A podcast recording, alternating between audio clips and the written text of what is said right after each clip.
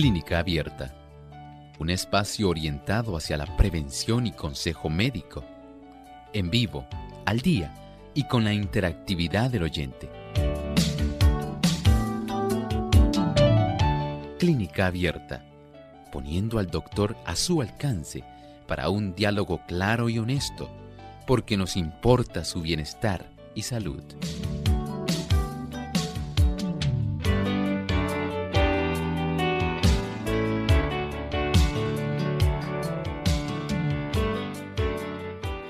Ha llegado el momento de usted hacer su consulta en nuestro programa de clínica abierta.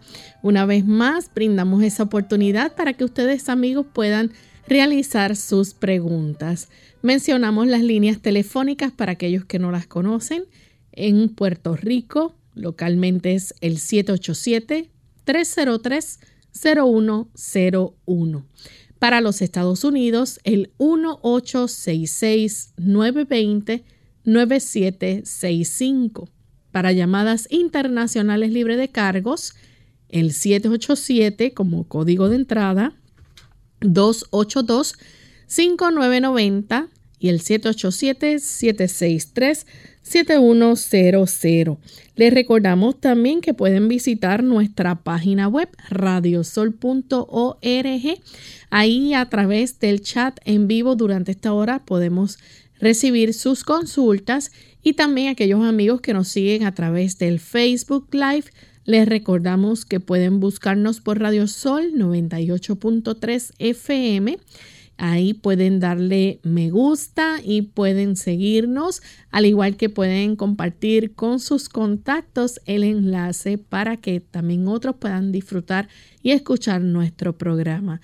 Así que desde esta hora estamos con nuestro cuadro disponible para recibir sus preguntas y sus llamadas.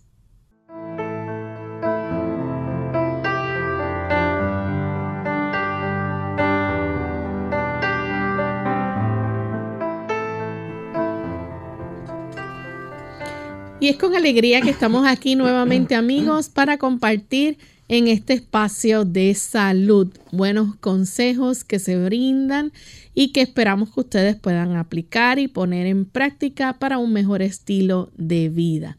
Para orientarnos en ese aspecto y en el cuidado de nuestra salud, siempre contamos con la ayuda del doctor Elmo Rodríguez. ¿Cómo está, doctor? Muy bien, Lorraine. ¿Y Lorraine cómo se encuentra? Muy bien también. bueno, muy agradecido también a Dios por esta hermosa oportunidad y por poder contar con tan buenos amigos que se enlazan con nosotros no solamente a través de las redes, sino también del televisor.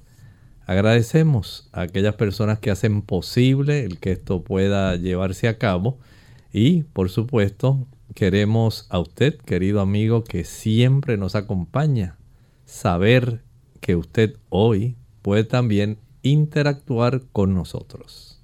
Eso es así. Y tenemos entonces ya listas las personas para comenzar a hacer sus consultas, pero antes vamos entonces a compartirles el pensamiento saludable de hoy. Además de cuidar tu salud física, cuidamos tu salud mental. Este es el pensamiento saludable en clínica abierta.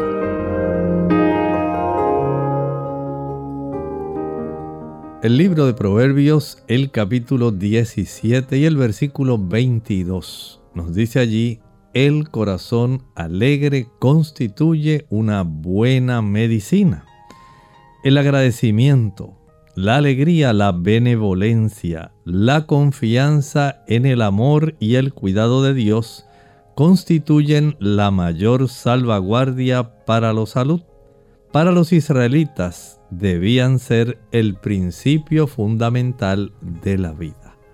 El que nosotros podamos tener en el corazón ese germen de felicidad, de alegría, donde se despeje el alma de todas aquellas sombras, de todos aquellos desdenes, desmanes, problemas constituye para nosotros una luz en el horizonte. Y el hecho de que podamos en cada día disfrutar de este tipo de bendición, de saber que somos felices en Dios, de que a pesar de la adversidad y de los problemas, podemos contar con su presencia, porque es su presencia, es su bendición, la que facilita que nuestro día tenga en realidad el brillo que Dios desea. Así es, aun cuando enfrentemos situaciones difíciles, recordemos que la bendición de Dios está con nosotros, de que su amor inunda el corazón y llena de felicidad nuestra vida.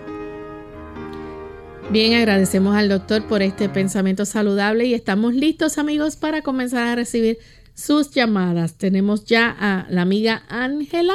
Ella se comunica desde Moca, Puerto Rico. Escuchamos la pregunta, Ángela. Hola, bendiga. Bienvenida. Adelante con la pregunta, Ángela. Es que le voy a hacer una pregunta al médico, pero yo no sé si hoy estarán hablando de eso. Sí, Ángela, puede hacer la consulta. Que a mi hijo le da una carrapera no tiene catarro, no tiene tos, no tiene nada, ni tiroides ni nada. A mí también me da, pero yo tengo tiroides. Es como una caja cera cuando uno así, siempre. A ver qué el médico me da, le da algo para alguna gárgara o tomar o algo natural. Yo le bendiga gracias. Eh, sería conveniente, Ángela, si él pudiera hacerse una revisión. Algunas personas desarrollan ese problema cuando están padeciendo de reflujo gastroesofágico. Mientras sube contenido del estómago a través del esófago hacia la zona de la orofaringe, eso pudiera estar irritando el contenido ácido de ese buche ácido que sube desde el estómago, irrita ese tipo de estructura del área del orofaringe, facilitando que la persona pueda desarrollar inflamación de esa área y en muchos casos ronquera. Así, si él está, digamos, sobrepeso, si tiene unas libras de más, si por la noche acostumbra a comer bastante, especialmente después de las 7 de la noche, alimentos que tienen grasa, que tienen proteína, carne, pizza, productos fritos, todo eso colabora para que se desarrolle ese problema. De tal forma que el corregir el problema, por ejemplo, bajar peso, el evitar comer después de las 6 de la tarde, el comer una cena liviana que le facilite el finalizar una digestión antes de que vaya a dormir, todo eso puede ser de mucha ayuda. Trate primero de hacer ese tipo de gestión que le estoy diciendo. Si a pesar de eso no mejora, les recomiendo que vaya al otorrino laringólogo él puede revisar esa área de la orofaringe y determinar si en efecto hay alguna otra situación que le esté aquejando y facilitando el desarrollo de este problema. Bien, tenemos entonces a Dilia Cipriano a través del chat. Ella nos escribe desde Guatemala y dice, buen día doctor, eh, Dios le bendiga. Mi consulta es, ¿qué alimento puedo empezar a darle a mi bebé de siete meses? A los niños en esa edad lo más fácil que usted le puede dar es fruta. En esa edad el majarle, por ejemplo, un plátano, un guineo, un banano, un cambur, ayuda para que el niño vaya desarrollando un apetito por las frutas. Puede usted también poner una manzana dentro de una pequeña olla con un poco de agua. Esto lo tapa y va a cocer esta manzana al vapor. Esto hace que la manzana se torne sumamente exquisita, muy dulce y queda como un puré. Ese puré usted con una cucharita se lo puede suministrar al niño. Le queda muy sabroso. Y así usted puede hacer con diferentes frutas. Eso sí, debe usted eh, procesarlas de tal manera que esa fruta quede de la forma más sencilla, eh, más tipo papilla, para que usted pueda tener el beneficio de ver cómo su niño se alimenta, se goza, ¿verdad? Y esto le ayudará. Así que de esa manera usted puede comenzar, empiece con esas frutas que son así sabrosas, melocotón, manzana, pera, eh, plátano, guineo, banano. Son productos eh, cómodos, buenos, y ahora que se acerca el verano, puede usar melón también, pero siempre en forma de papilla de tal manera que el niño pueda ir poco a poco acostumbrando. Recuerde que no tiene a esta edad todavía muelas, apenas están comenzando a brotar los incisivos inferiores frontales y hay que darles oportunidad para que el proceso de dentición vaya entonces desarrollándose. Tenemos entonces a Miriam que nos llama de Mayagüez, Puerto Rico. Adelante con la pregunta, Miriam. Eh, yo quiero saber, porque yo estoy comiendo las aceitunas negras, entonces pues este, hay una parte que me averiguaron, que yo quiero que el doctor me saque de, duda. Si, si la persona tiene, el, ¿cómo se llama? Los riñones un poquito lentos, que si eso le afecta a los riñones la aceituna negra o no, y si no debo de comerla todos los días o cuántas debo de comer, porque este me está funcionando porque me ha cambiado el color del pelo. me está tirando el pelo como yo tengo canitas y me está tirando, me ha cambiado a, gris, o sea, como si me fuera a salir otra vez negro el pelo. Pero yo lo que quiero saber es si puedo usarla que no me afecte los riñones o si no debo usarla. Porque yo lo, que me como son mitades nada más. Muchas gracias. ¿Cómo no? Mire, si usted tiene algún diagnóstico de insuficiencia renal, en ese sentido, habría que saber primero ese detalle, si es que usted ya tiene insuficiencia renal por alguna razón, por hipertensión, por trastornos autoinmunes, por eh, daño de algún tipo de antibiótico o medicamento, o por algún tipo de situación como la diabetes. El hecho de saber cuánta es la cantidad de potasio y de otras sustancias que usted puede filtrar.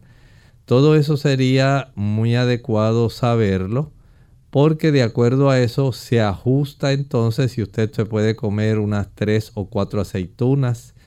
Eh, en ese sentido, el comer unas pocas así no creo que vaya a hacer eh, daño, independientemente del pelo.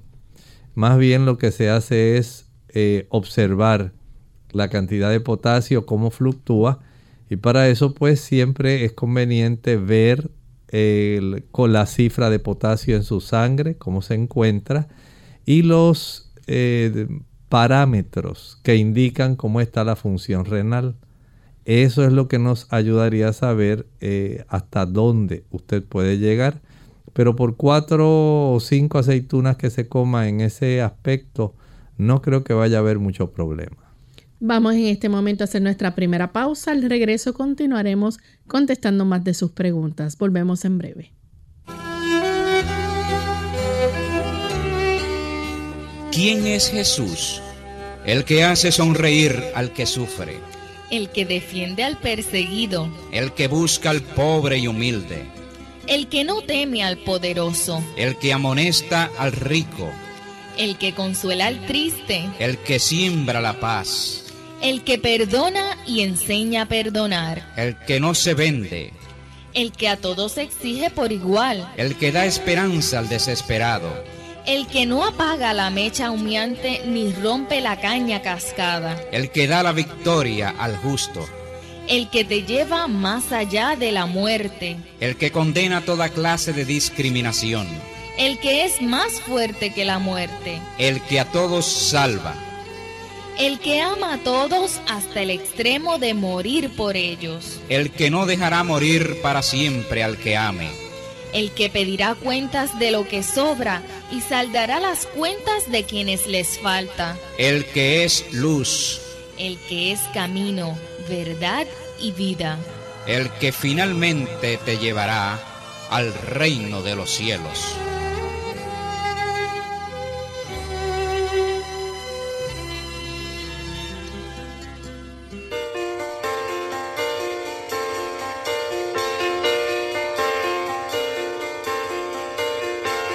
La cadena dorada del amor que une los corazones de los creyentes en unidad con vínculos de amistad y de amor, en unidad con Cristo y el Padre, realiza la perfecta conexión y da al mundo un testimonio del poder del cristianismo que no puede ser controvertido. Entonces, el egoísmo será desarraigado y no existirá más. No habrá luchas estériles, ni contiendas divisivas, porque no puede haber ni rencor ni temor en presencia del amor. La segunda juventud es mejor que la primera. Hola, les habla Gaby Zabalúa en la edición de hoy de AARP Viva, su segunda juventud en la radio, auspiciada por AARP. Cuando las parejas tienen muchos años de matrimonio, los galanteos del marido y los detallitos amorosos de la esposa suelen quedar en el olvido. Si bien al principio parece que no pasa nada con el tiempo, la falta de comunicación puede acabar hasta con la relación más firme. Por eso conviene prestar atención a las señales de peligro. Una de estas señales es la necesidad de espacio para la relación. Al principio las parejas hacen todo juntos. Sin embargo, con el correr del tiempo, cada uno empieza a buscar sus propias distracciones, lo cual es perfectamente normal. Pero cuando uno de las dos deja de disfrutar de la compañía del otro o se enoja o se muestra distraído, puede deberse a razones de mayor peso, como depresión o infidelidad. Por otro lado, la convivencia lleva a cada miembro de la pareja a presenciar situaciones no muy atractivas. Normalmente estas actitudes no afectan la relación. Sin embargo, cuando uno de los dos se empieza a sentir hastiado del otro, es un síntoma de que algo no anda bien. Hay que analizar la causa de estas molestias y acudir a un terapeuta si se quiere salvar la relación. El patrocinio de AARP hace posible nuestro programa. Para obtener más información visiten aarp.org oblicua viva.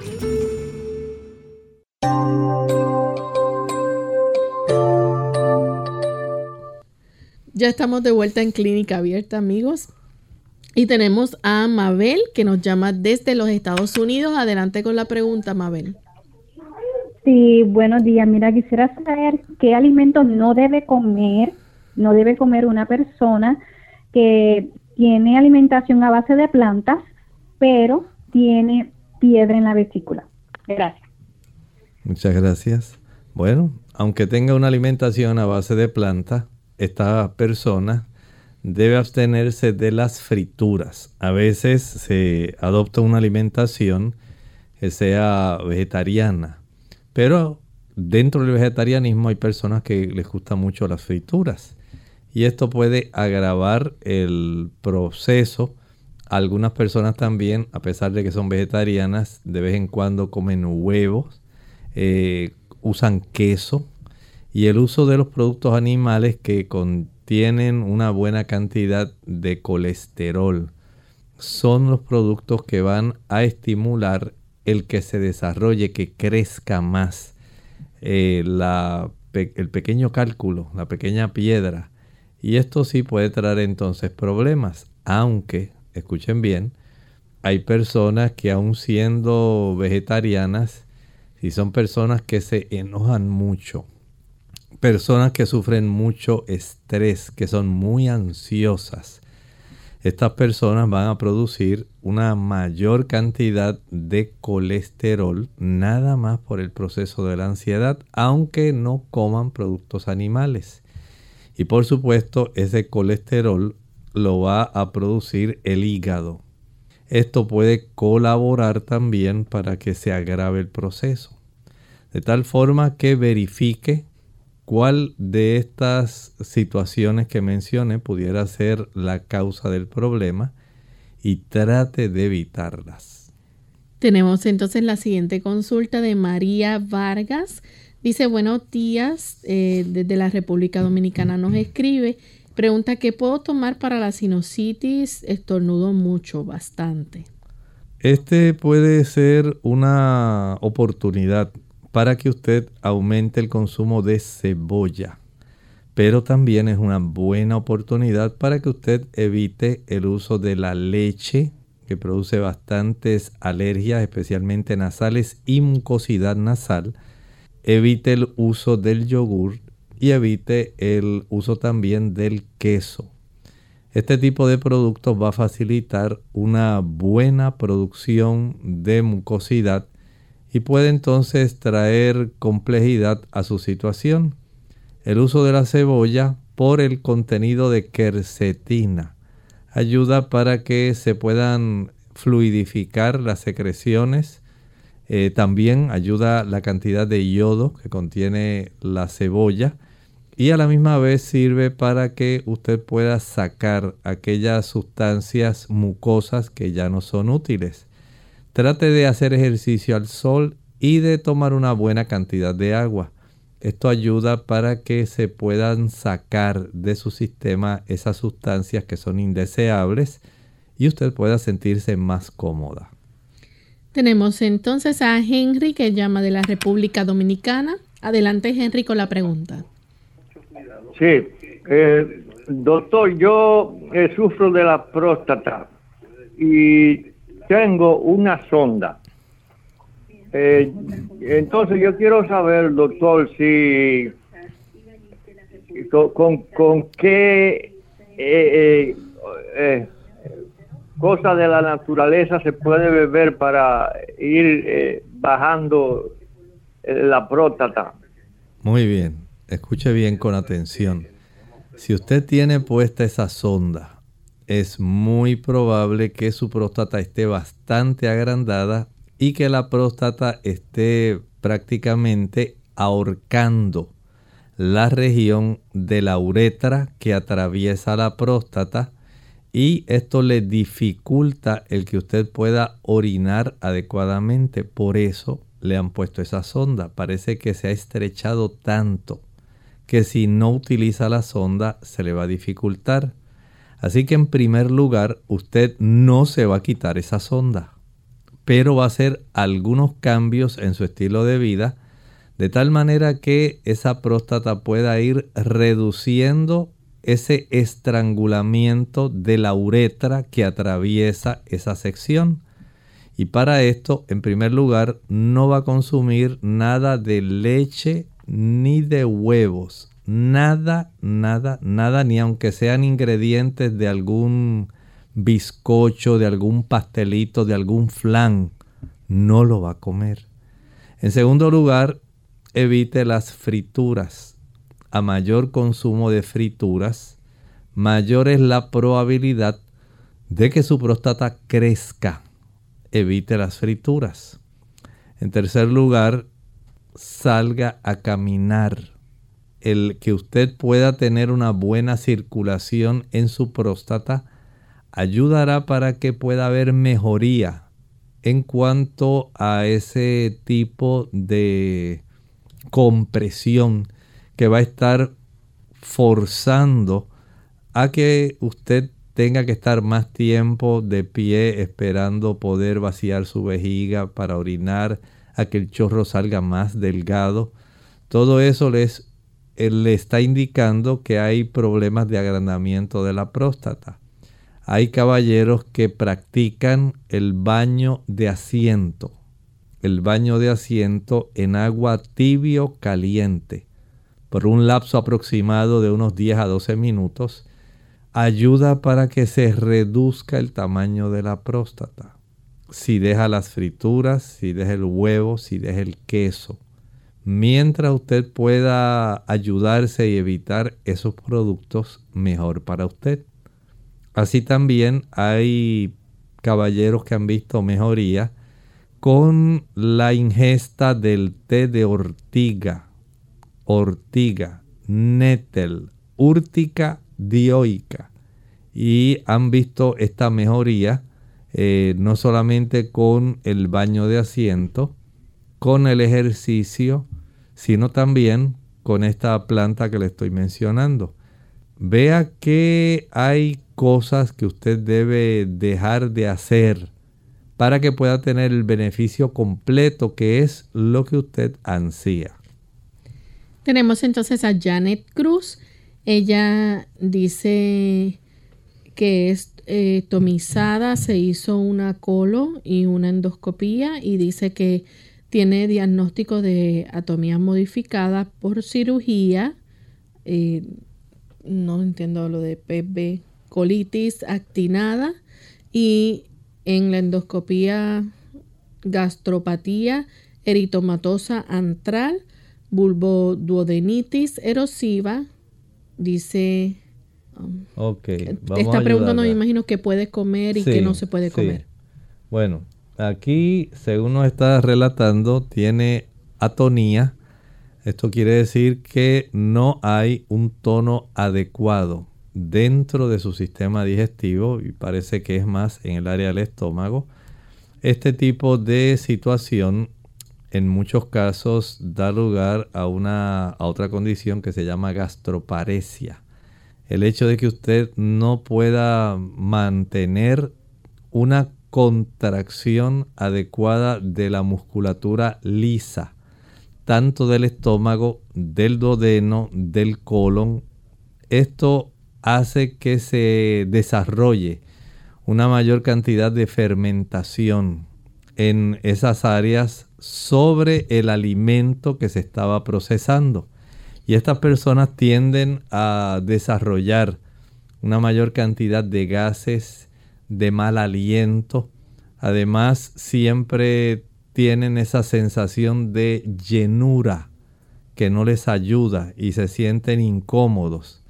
Si usted desea mejorar, número uno, salga a caminar después de cada comida, después del desayuno, después del almuerzo, después de la cena. No se quede sentada. Lo peor que puede hacer es quedarse sentada. Sé que hay la tentación de quedarse viendo el teléfono móvil, el celular, ver los mensajes y los diferentes tipos de actividades que se relacionan con el uso del teléfono móvil. Húyale, salga a caminar y camine por lo menos media hora. Además de eso, puede tener el beneficio de ayudarse haciendo algunos ejercicios abdominales, ayuda muchísimo. Además, puede ayudarse también exprimiendo el jugo de un limón, especialmente al finalizar el desayuno y al finalizar el almuerzo. Notará que esto le beneficia grandemente la digestión, el vaciado estomacal, pero no hay sustituto para salir a caminar. ¿Que hace calor? Sí, es cierto que hace calor, pero también es cierto que usted está padeciendo de atonía y no podemos contentarnos con tan solo decir que tenemos atonía hay que ayudar al sistema digestivo y nervioso para que esto se pueda realizar de la forma más cómoda posible. Tenemos entonces la próxima consulta de Selenia de la República Dominicana. Adelante, Selenia. Sí, para que el doctor me diga, hola, ¿cómo están? ¿Qué sirve para un pie diabético que le salió la helicha de coli? Eh, para que me diga cómo curarlo y cómo matarle esa bacteria que la tiene alojada y que le hicieron un cultivo. Le, le escucho. En el pie diabético hay que ser muy cuidadoso por dos razones. Se ulcera muy fácilmente la ausencia de una buena circulación arterial que lleve sangre oxigenada y nutrida hacia la piel para que ésta mantenga su integridad y no se lacere y no desarrolle úlceras, ese tipo de situación por motivo de una mala circulación arterial y también por un pobre retorno venoso. Estas personas también se les afecta el que la sangre pueda regresar directamente hacia el corazón al tener este problema, nada más por ser un diabético descontrolado. Este tipo de beneficio se puede lograr si controlamos estrictamente los niveles de glucosa. Y para esto debe tener su glucómetro de tal manera que usted pueda medir su glucosa antes del desayuno y antes de la cena, dos veces. Esto ayudará para que haga ajustes. Su médico, me imagino, ya le ha instalado un tipo de programa de medicamentos para que esos medicamentos puedan funcionar bien. Pero si usted hace trampa, si usted se come hoy algo, mañana se come otra cosa, y así usted comienza ese proceso donde usted cree que una vez al año no hace daño, pues se equivocó. Aquí sí se hace daño. Y el hecho de que usted pueda mantener una eh, estricta disciplina de su alimentación es esencial. Comer, digamos, el desayuno temprano, entre seis y media y 7 de la mañana comer un buen almuerzo entre 12 y 1. Y si fuera necesario, una cena entre 5 y 6. Eso ayuda para que usted pueda darle buena nutrición a los tejidos para que cicatrice. Pero si tiene el azúcar elevada, no lo va a hacer. O sea que está en realidad usted misma, digamos, socavando el beneficio que pudiera darse si usted comenzara a hacer las cosas como hay que hacerlas. También debe o puede ayudarse preparando agua de lantén o llantén. Va a echar en la licuadora, digamos, una taza de agua, unas cuatro o cinco hojas de llantén o lantén y la cuarta parte de un repollo la bola de repollo la corta por la mitad y una de esas mitades por la mitad. Eso es la cuarta parte. Lo va a trocear bien pequeñito, lo añade a la licuadora con la taza de agua y las cinco, cinco hojas de llantén o lantén o plántago mayor. Proceda a licuar. Esto va a darle un líquido verde de un olor fuerte. Cuele y envase ese líquido. Va diariamente a empapar una gasa, no tiene que ser estéril, pero que esté limpia. Y la empapa en este jugo. La aplica directamente sobre la zona ulcerada y así va a hacer, eh, si es necesario, dos veces al día, tres veces al día, cuatro veces al día, ya que eso ayuda para acelerar el proceso de curación de estas úlceras del pie diabético. Pruébelo, notará la diferencia. Vamos en esta hora a nuestra segunda y última pausa. Cuando regresemos continuaremos contestando más preguntas. Cuidado con pulverizar los medicamentos. Hola, les habla Gaby Zabalúa Godard en la edición de hoy de Segunda Juventud en la Radio, auspiciada por AARP. La dificultad para tragar los medicamentos recetados en forma de tabletas induce a muchas personas en su segunda juventud a pulverizarlos. No obstante, se ha descubierto que triturar ciertos paliativos como la morfina o los medicamentos para la presión sanguínea pueden ser extremadamente peligrosos. De acuerdo con un estudio liderado por el farmacólogo David Wright, pulverizar las pastillas y mezclarlas con líquidos como el agua puede crear dos tipos de problemas. Uno, que algunos medicamentos pierdan su efectividad y no te brinden el beneficio esperado. Y el segundo, que los de efecto prolongado al triturar su capa protectora sean absorbidos por el cuerpo de manera demasiado rápida, lo cual en algunos casos sería no aconsejable. Como se estima que cerca de un 60% de adultos mayores tiene dificultades para tragar sus pastillas, es imprescindible hablar con el médico para cerciorarse de que las medicinas en forma de tabletas se puedan triturar sin correr riesgos. Si triturarlo no fuere aconsejable, deberías consultar sobre otras presentaciones existentes en el mercado. Gracias a los avances médicos, los medicamentos también vienen en forma de jarabe, parche, inhalador o supositorio. El patrocinio de AARP hace posible nuestro programa. Para más información visite aarpsegundajuventud.org. Una caminata te ayudará a quitarte las libras adicionales que acompañan el dejar de fumar y reduce el riesgo de una recaída. Para mantener tu apetito bajo control, y optimizar tu metabolismo, nada es mejor que el ejercicio diario. Caminar te ayuda a pensar con mayor claridad para que puedas lidiar con retos nuevos, tales como mejorarte en tu trabajo o educación. Mejora tu sentido de bienestar, alivia el estrés, mejora tus patrones de sueño, encuentra tiempo para ti. Caminar hace todo esto y más.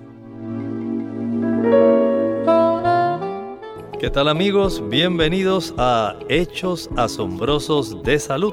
Les habla el doctor Elmo Rodríguez Sosa. ¿Podrán contribuir las bebidas gaseosas a un problema de peso? Sí, impresionantemente. Las bebidas gaseosas son la mayor fuente de azúcar en la dieta estadounidense. De hecho, el consumo diario de refrescos añade aproximadamente 9 cucharaditas de azúcar a la dieta de las niñas adolescentes y unas 14 cucharaditas a adolescentes varones. Según la Administración de Drogas de los Estados Unidos, el consumo de azúcar ha estado aumentando constantemente desde 1982 gracias a los alimentos altamente refinados como el mayor contribuyente. La media lata de 12 onzas de soda contiene 10 cucharaditas de azúcar, pero incluso el pan blanco contiene aproximadamente 3 cucharaditas en cada rebanada. Note cuánta cantidad de azúcar está en forma oculta. Esto sin mencionar la que se encuentra en otros tipos de productos como jugos, maltas, diferentes tipos de refrescos, el que usted encuentra en los flanes, en los bizcochos, los helados, las galletas. Note que hay una gran cantidad de azúcar que usted debe vigilar porque toda ella incide de una u otra forma a añadir calorías vacías que se reflejarán en su peso. Este segmento de salud llegó a ustedes como una cortesía del Ministerio de Salud de la Iglesia Adventista del Séptimo Día. Clínica Abierta. Estamos de vuelta en Clínica Abierta, amigos, y continuamos con las consultas. Tenemos entonces a Mónica Paz que pregunta, dice, su, su hija tiene 8 años, tiene una pubertad precoz, ¿qué puede hacer y qué les recomienda? Bueno, básicamente en ese aspecto, vamos a decir que se inició ese proceso donde ya el cuerpo está despertando gracias a las hormonas que el cuerpo ha podido eh, entender que están dando las órdenes para que todo el proceso de desarrollo vaya en una dirección adelantada, por eso es precoz. Normalmente eh, esto no debiera ser así, pero se ha observado que en la medida en que se usa una mayor cantidad de productos animales, leche, mantequilla, queso, carne y huevos, principalmente el consumo de huevos y leche. Está facilitando en las damas el desarrollo de estas características que debieran estar desarrollándose a los 12 años, 11, 12 años. Algunos años atrás se desarrollaban más o menos así. Pero actualmente se está observando que ya los 10, 9, 8 añitos se está desarrollando esta situación. Y una vez estos interruptores se encienden, los interruptores, eh, digamos, esto tiene que ver con la epigenética, como hay unas moléculas que se encargan por diversos factores ambientales y de estilo de vida en activar áreas específicas, genes específicos y al parecer en el caso de ella, esto es lo que ha ocurrido. Verifique eh, el consumo ¿verdad? de estos productos que mencioné, ya que tienden a facilitar ese tipo de situación, especialmente el uso de leche y huevo. Si usted puede reducir la cantidad de esos productos, pues sería más adecuado podría el cuerpo de ella llevar un desarrollo un poco más eh, lento en el aspecto del despertar hormonal, en el desarrollo de sus pechos, del vello axilar, el vello púbico, eh, la menstruación, la menarquia, ¿verdad? De ella. O sea, todo esto son señales de que ya esas hormonas básicamente encendieron en este tipo de interruptores y se están realizando o llevando a cabo todos los procesos que son indicativos de, este, de esta etapa. Así que trate de que el asunto no siga adelantando tanto eh, pero en realidad, una vez inician esos procesos, no podemos decir que ahora lo voy a apagar ese tipo de interruptor para que se despierte más tarde. Sencillamente ya inició. Ahora trate de que esté bastante controlado. Tenemos entonces en línea telefónica Ramona desde Estados Unidos. Adelante Ramona con la pregunta. Sí, yo, yo tengo la bacteria Vilori y entonces ya yo terminé mi tratamiento médico. Eh, médico, entonces yo quiero saber cómo yo, con qué remedio yo puedo seguir controlándola, porque no se me eliminó, yo tengo algunos síntomas todavía. Entonces yo quiero saber algunos remedios que me indique el doctor o medicamentos para, para seguir limpiándome por llama natural, no con antibióticos. Muy bien. ¿Cómo no? La base clave es que usted evite la inflamación. Mientras usted facilite el proceso inflamatorio en el estómago, el Helicobacter pylori va a seguir desarrollándose. ¿Y qué usted hace para que se desarrolle? Número uno, toma usted café, toma chocolate o come chocolate elimine esos productos, facilitan la inflamación del estómago. Evita el chile, el pique, el ají picante, el cayenne, la canela, la nuez moscada, la pimienta, el vinagre, el uso de la mostaza, el glutamato monosódico, el uso de las frituras, el exceso de uso del azúcar, jugos, maltas, refrescos, bombones, helados, paletas, bizcochos, galletas, flanes, chocolates, el uso del alcohol, el tabaco.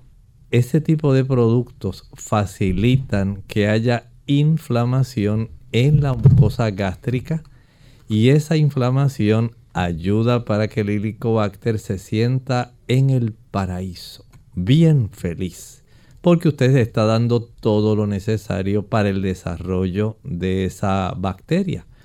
Si usted ahora plantara una bandera firme y dijera no, no voy a dar lugar a que esta bacteria se siga desarrollando, voy a hacer que se controle porque el helicobacter generalmente es parte de la flora bacteriana del estómago. Pero cuando nosotros le facilitamos el terreno, se lo abonamos, al facilitarle procesos inflamatorios mediante las causas que mencioné, entonces usted va a obtener un problema gratuito. Y de esta manera tiene que estar eh, haciéndose las pruebas para saber si está o no controlada su cantidad de Helicobacter. Esto hay pruebas que se hacen en sangre, pruebas de aliento, pruebas de excremento. Hay diversas. Pero el problema es el mismo. La inflamación. Si usted evita la inflamación evitando los productos que mencioné, corrigiéndolos, esto va a ayudar para que el problema desaparezca. Y una vez corrija los hábitos de consumo que le mencioné, Ahora puede preparar el agua de papa. En la licuadora, en la taza de la licuadora, añada dos tazas de agua y una papa cruda pelada. Proceda a licuar bien, bien, bien, bien, bien. Y una vez licúe y cuele esa agua blanca, que parece una leche, va a tomar media taza, media hora antes del desayuno, media taza, media hora antes del almuerzo, media taza, media hora antes de la cena y media taza al acostarse.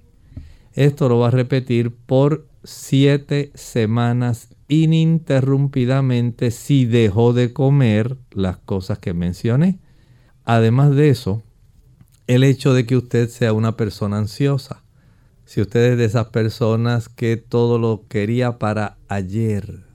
Si usted es de esas personas que está muy estresada continuamente.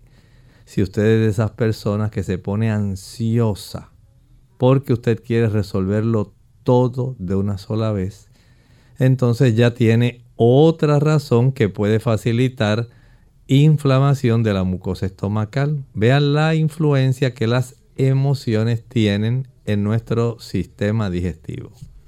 Bien, tenemos entonces a Elena Ramírez, eh, perdón, Maida Ramírez, que dice que le recomienda a una hija mía que tiene colon irritable.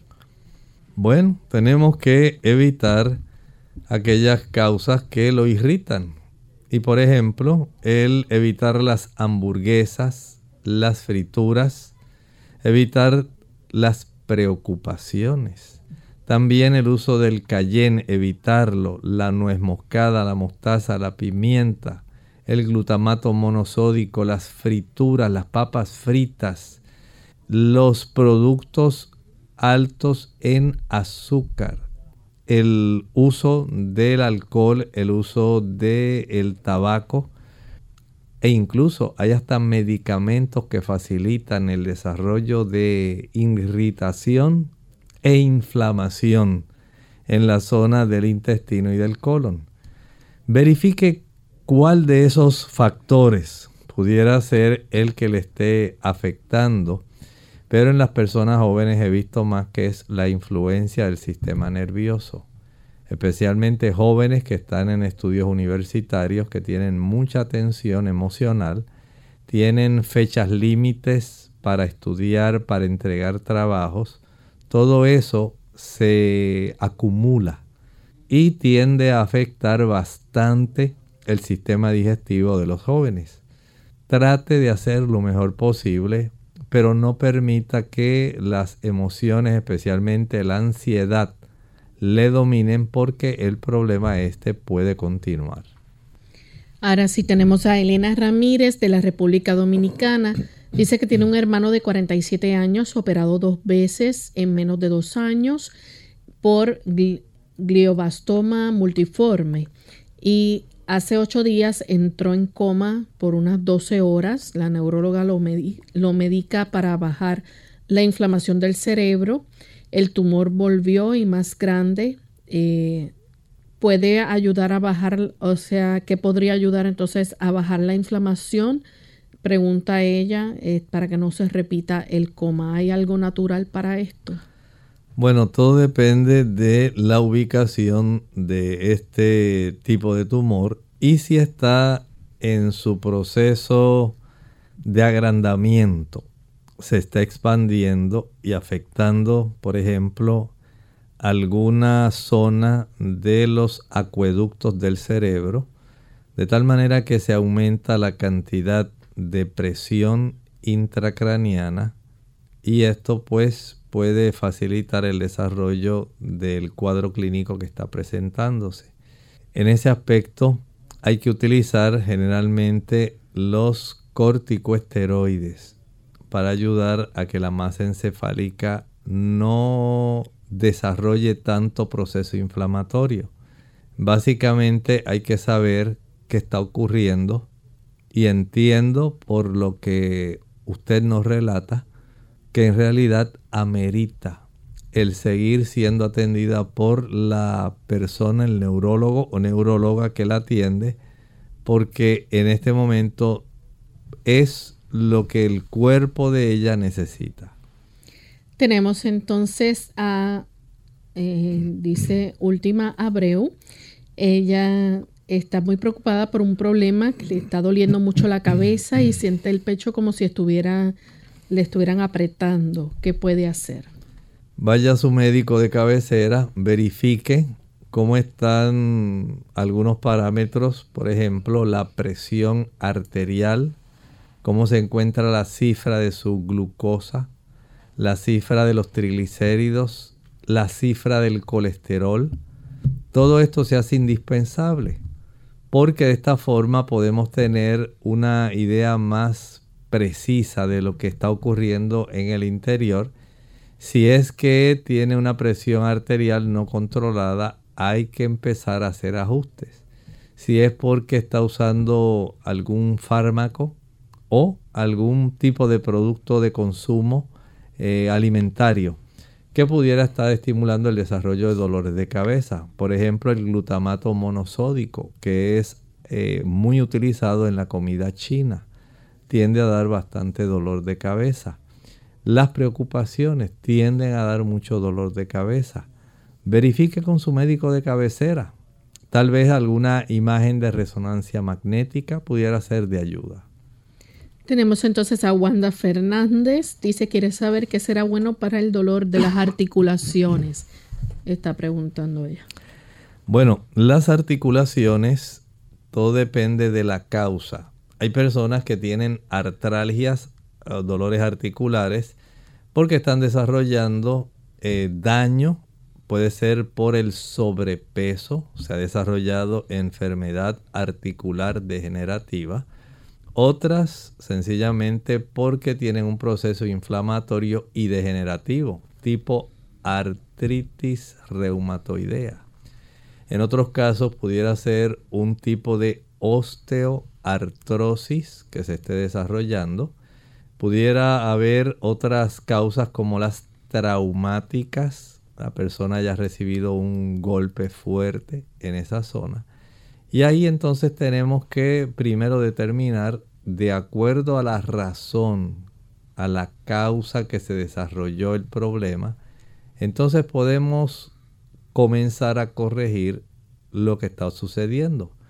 Digamos, en la persona que tiene artritis reumatoidea, el uso de productos animales facilita la inflamación y colabora en el trastorno del sistema inmunológico para atacar ese tipo de articulación. En las personas que han sufrido trauma, en ocasiones hay que trabajar quirúrgicamente. En aquellas personas que eh, se dieron cuenta que tienen elevado el ácido úrico, eso también hay que atenderlo.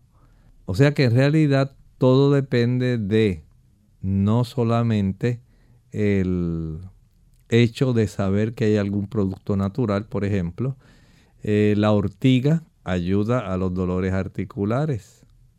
Hay otra planta que se llama la garra del diablo, Devil's Claw, que ayuda también. Pero ellas de por sí solas, si la persona no corrige la causa fundamental por la cual se están desarrollando los dolores articulares, pudiera estar desarrollando un lupus eritematoso, una artritis reumatoidea. Hay una gama de situaciones que pueden facilitar esto, pero necesita ir a su médico. Él le dirá qué debe hacer. Bien, tenemos.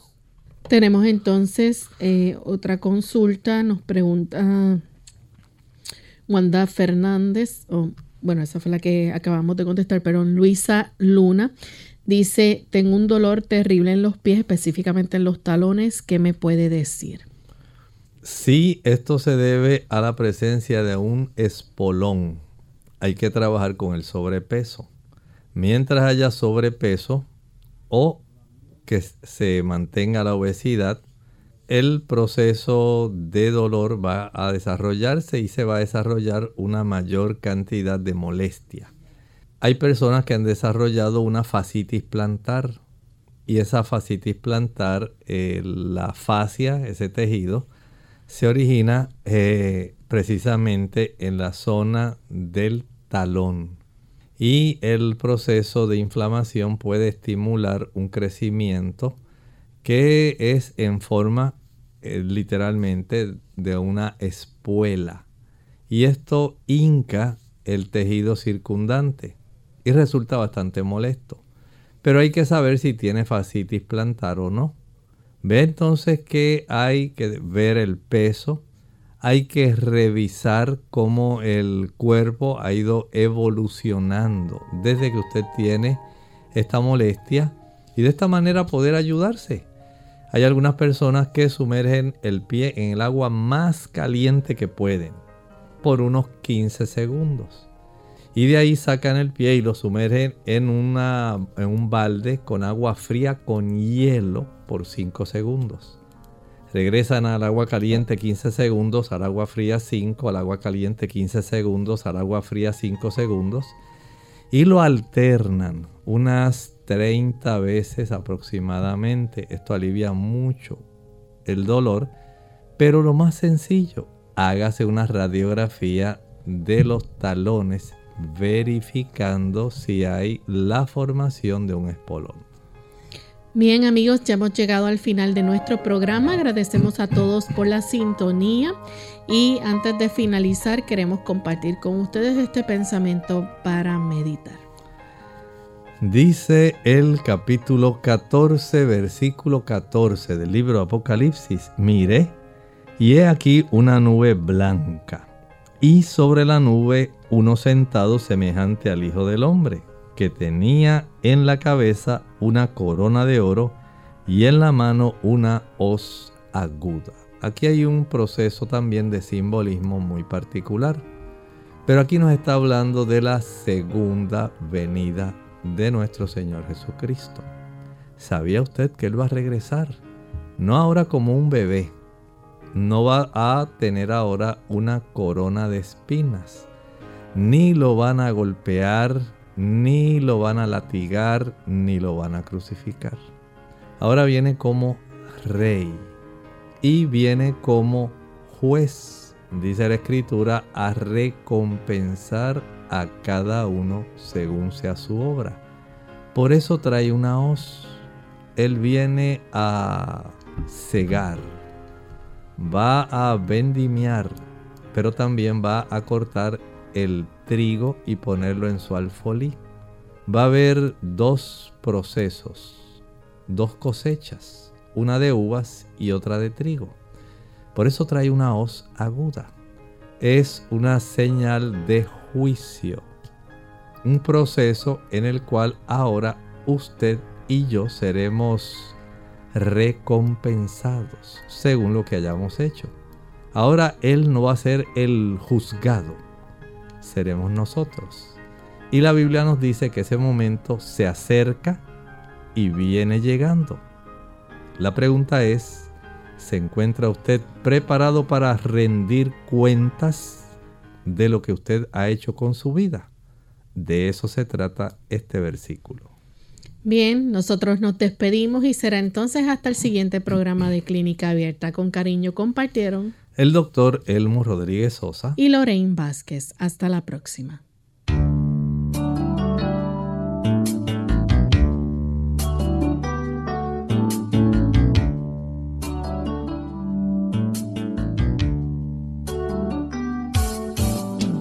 Abierta. No es nuestra intención sustituir el diagnóstico médico. Antes de poner en práctica cualquier consejo brindado, en este programa, usted debe consultar con su médico. Hasta la próxima.